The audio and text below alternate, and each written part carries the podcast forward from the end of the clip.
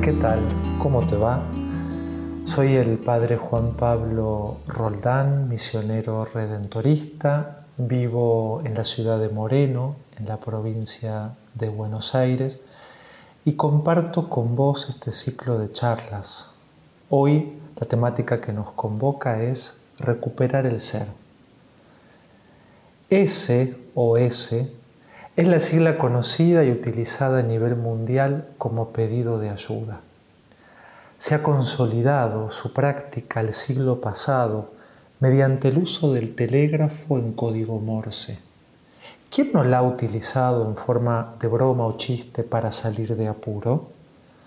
Ayuda, socorro, auxilio, sálvenme. Esta sigla es clara y de fácil interpretación. No cabe lugar a duda. En esta pandemia la evocamos y convocamos para que nos ayude a salir de ella.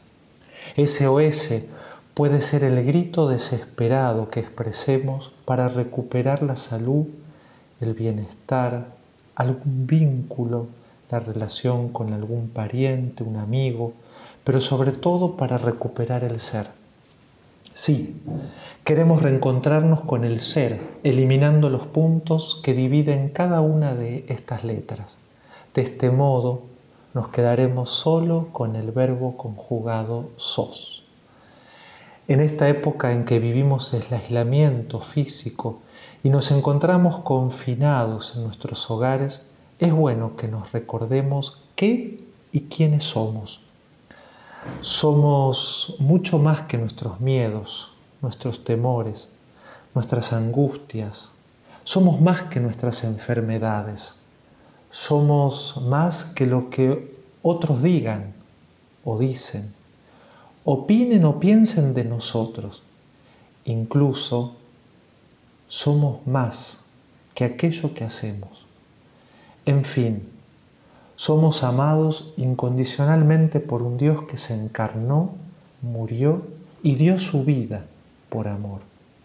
Jesús, el rostro del Padre, resucitó y con su misericordia te sostiene y te llama nuevamente a la existencia. Sos una gran promesa y un gran proyecto de amor para la humanidad. Con tu vida podés también ser un SOS para otros. ¿Te acordás el texto bíblico del ciego al borde del camino? Te lo recuerdo, del Evangelio de Marcos. Bartimeo, un mendigo ciego, estaba sentado junto al camino. Al enterarse de que pasaba Jesús el Nazareno, se puso a gritar, Jesús, hijo de David, ten piedad de mí. Muchos lo reprendían para que se callara, pero él gritaba más fuerte, Hijo de David, ten piedad de mí. Jesús se detuvo y dijo, llámenlo. Entonces llamaron al ciego y le dijeron, ánimo, levántate, Él te llama. Y el ciego, arrojando su manto, se puso de pie de un salto y fue hacia él. Jesús le preguntó, ¿qué quieres que haga por ti? Él le respondió, Maestro, que yo pueda ver.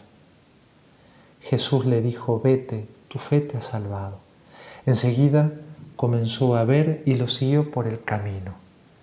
Esta persona al borde del camino puede ser vos. Y al encontrarte cara a cara con Jesús, tenés la ocasión de responderle qué querés que haga por ti. Dale, te dejo una tarea. Déjate mirar fijamente por Él y con una mano en el corazón respondele. Con sinceridad, con verdad, con confianza. ¿Qué querés que haga Jesús hoy por vos? Te dejo un abrazo, buena vida y hasta la próxima.